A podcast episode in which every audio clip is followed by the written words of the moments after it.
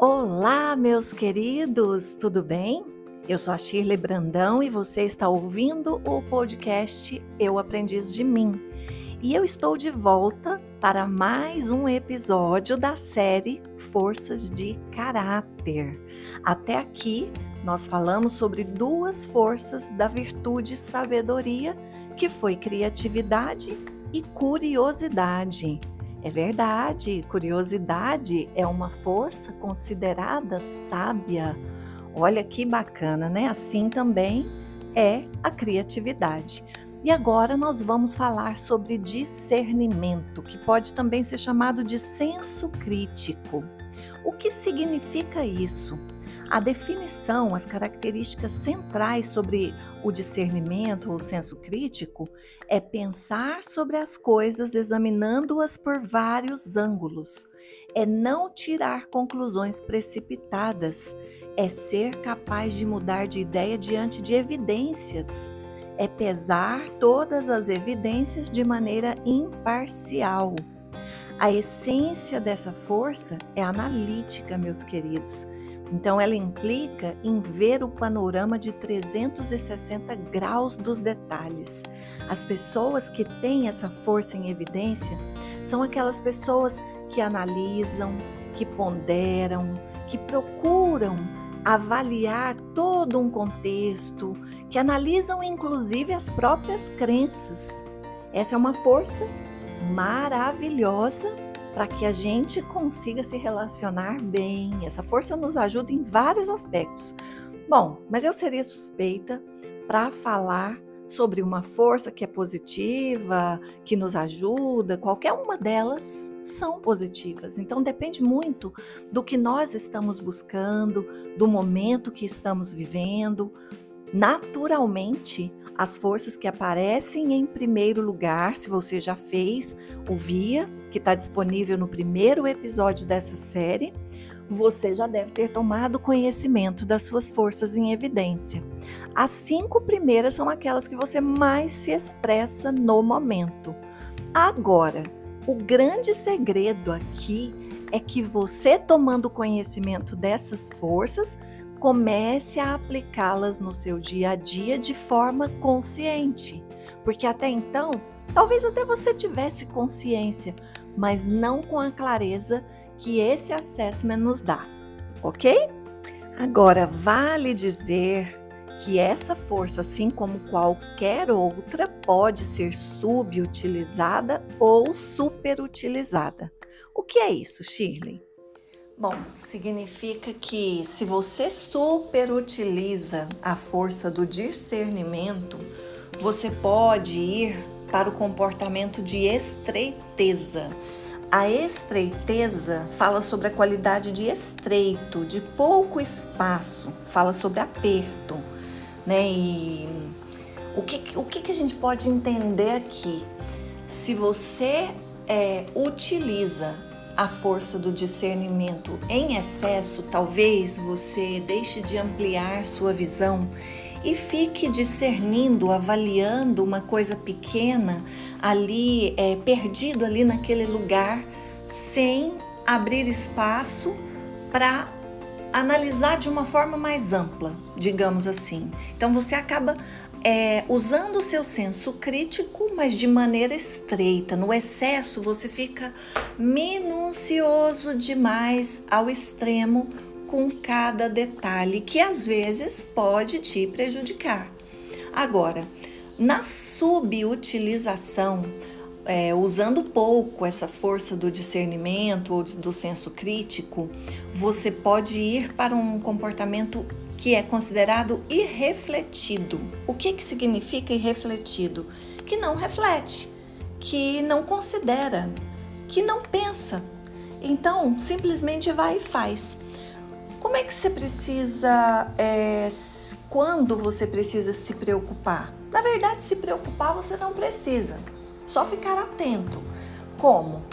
Se você tem essa força entre as primeiras forças, se ela apareceu aí no seu resultado entre as primeiras forças de caráter, se existe um risco é de você superutilizar, porque ela já é forte, concorda? A superutilização fala sobre o excesso. Agora, se esta força está no final do relatório, entre as últimas forças, o seu risco aí é de subutilizar a força.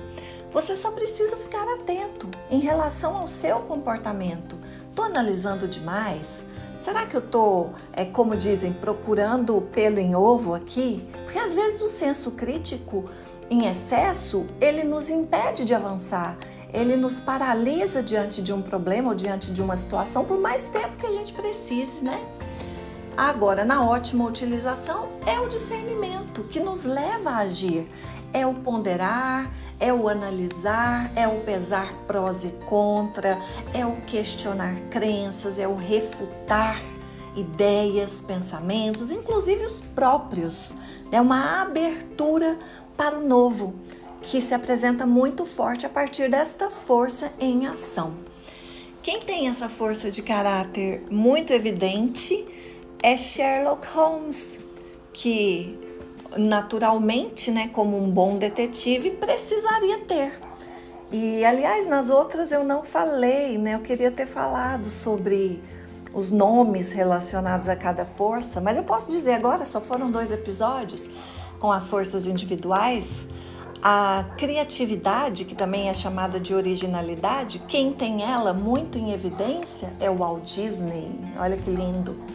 Curiosidade, quem tem ela muito em evidência é Galileu Galilei, que foi um cientista revolucionário na sua época, que era completamente aberto às novas experiências. O Sherlock Holmes, né, que é um detetive fictício, que é o personagem utilizado para representar a força critério, pensamento crítico, julgamento, lucidez ou discernimento, como eu disse aqui. Enfim, meus queridos, é, não deixem de acompanhar essa série. Eu demorei um tempo para trazer esse novo episódio, porque final de ano é bem mais corrido mesmo, né? Um período em que nós organizamos, fazemos planejamento. Eu, particularmente, trabalho muito forte nas questões do que quero para o ano que vem, porque eu acredito que aquilo que dependa de mim, é a minha parte precisa ser feita, né? É claro que grande parte do que acontece, a, o universo se encarrega de fazer acontecer, mas o nosso movimento e posicionamento na vida tem uma, for, uma, uma forte ligação com a ação do universo. Vocês já sabem disso, né? Já falamos sobre isso aqui tantas vezes. O é, que, que eu quero dizer? Bom, são 24 forças de caráter. Se você acompanhou esse episódio e não viu os outros, assista, escute pelo menos o primeiro, onde eu explico sobre o, os benefícios de se conhecer suas forças de caráter e de colocar em prática. Se você escuta, você tem uma ideia de como poderá aproveitar melhor cada episódio que eu trago aqui, ok? Então, meus amores, o próximo episódio eu tô fazendo pela ordem aqui do livro, ainda dentro da virtude sabedoria, eu vou falar sobre uma das minhas forças preferidas que está sempre entre as primeiras: amor ao aprendizado. Essa é uma força maravilhosa. A força, discernimento e critério para poder fechar isso daqui, eu que já fui muito imediatista, impulsiva, eu precisei praticar muito essa força, respirar, parar, ponderar, é, analisar, questionar, é, dormir com uma ideia. Antes eu não sabia fazer isso. Tudo que eu pensava eu já queria é, agir, já queria materializar, já queria é me envolver com aquilo. Hoje não. Hoje, às vezes, eu não só espero o dia seguinte, como eu espero uma semana, um mês, de tanto praticar a força critério. Às vezes a gente precisa esperar o tempo certo para as coisas. E eu trago aqui um exemplo que essa força me ajudou muito, de onde ela me ajudou muito. Antes, quando tinha qualquer BO com alguém, qualquer desavença, qualquer situação é, de conflito, eu precisava resolver. Eu tinha na minha cabeça que tinha que resolver.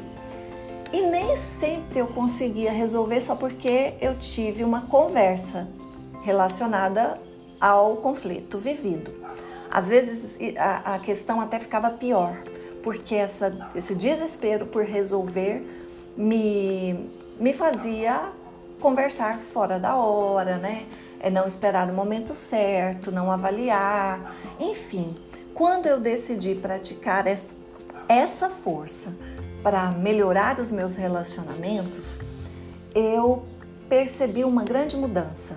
Às vezes, ficar calada é, é o melhor caminho. Isso tudo é fruto de senso crítico, de parar, de analisar, de pensar: eu preciso estar certa? Eu preciso ter razão? Eu preciso resolver isso hoje? Por que, que eu preciso resolver isso hoje? O que eu ganho? E o que eu perco?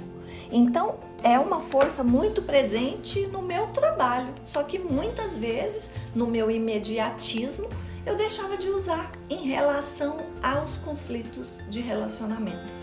Depois que eu mudei, tudo mudou. Então, às vezes a gente pensa que ah, são só 24 forças, é só uma lista de forças. Já que todo mundo tem, para que que eu preciso entender? Você não faz ideia do quanto isso pode acrescentar de vários aspectos na sua vida, do quanto isso pode somar, pode trazer benefícios tanto para a sua relação consigo mesmo, quanto com a sua relação em relação aos outros. Enrolei um pouquinho aqui, né? Quanto em relação à sua tomada de decisões, as suas escolhas. E olha que eu estou falando aqui só de uma força. Imagina você diante do que está vivendo, diante de um ano que vai começar, diante de desse novo que se apresenta, né? Que de certa forma é só uma virada de calendário gregoriano, mas existe aí um impulso para fazer melhor dentro de cada um. Imagine você diante desse impulso decidindo acrescentar aí ao longo do seu próximo ano a aplicabilidade das forças de caráter que já estão em alta dentro de você. O que você vai perder? Vamos ao senso crítico? Eu acho que você não perde. Eu não consigo imaginar ninguém perdendo algo por utilizar um conjunto de forças que é tão favorável para a nossa vida, para o nosso florescimento. E falando em florescimento, hoje eu vou dar o workshop em sintonia com a prosperidade. O workshop já foi redesenhado algumas vezes, mas se eu considerar, o primeiro eu dei há mais de 12 anos atrás deve ter uns 13, 14 anos. E fui redesenhando, redesenhando. Depois ele virou uma sessão na natureza, né? Entre as minhas formações, é, uma das que eu mais amei fazer foi Natural Coaching, que é um coaching que envolve os elementos da natureza. Então eu sempre fiz levando as pessoas para o meio do mato, para o parque, sabe, para uma floresta. E no final do ano, geralmente tem uma ou outra sessão assim. E, mas por que eu estou falando isso? Não era para falar da sessão, era para falar do senso crítico. Gente, eu vou ter que dar uma pausa e voltar e ouvir, peraí. Ai, tô dando risada. Eu tô atrasada, que eu tenho horário no salão. E aí, precisando terminar, querendo terminar para não deixar nada pendente, me vi agora tendo que ouvir várias vezes para tentar descobrir fio da meada. Claro que agora eu sei. Eu ia dizer que hoje, no workshop em sintonia com a prosperidade, eu acabo falando demais, né? Eu vou trazer é, alguns exercícios, algumas práticas para ajudar as pessoas a se posicionarem diante desse novo ano que está surgindo com novos comportamentos.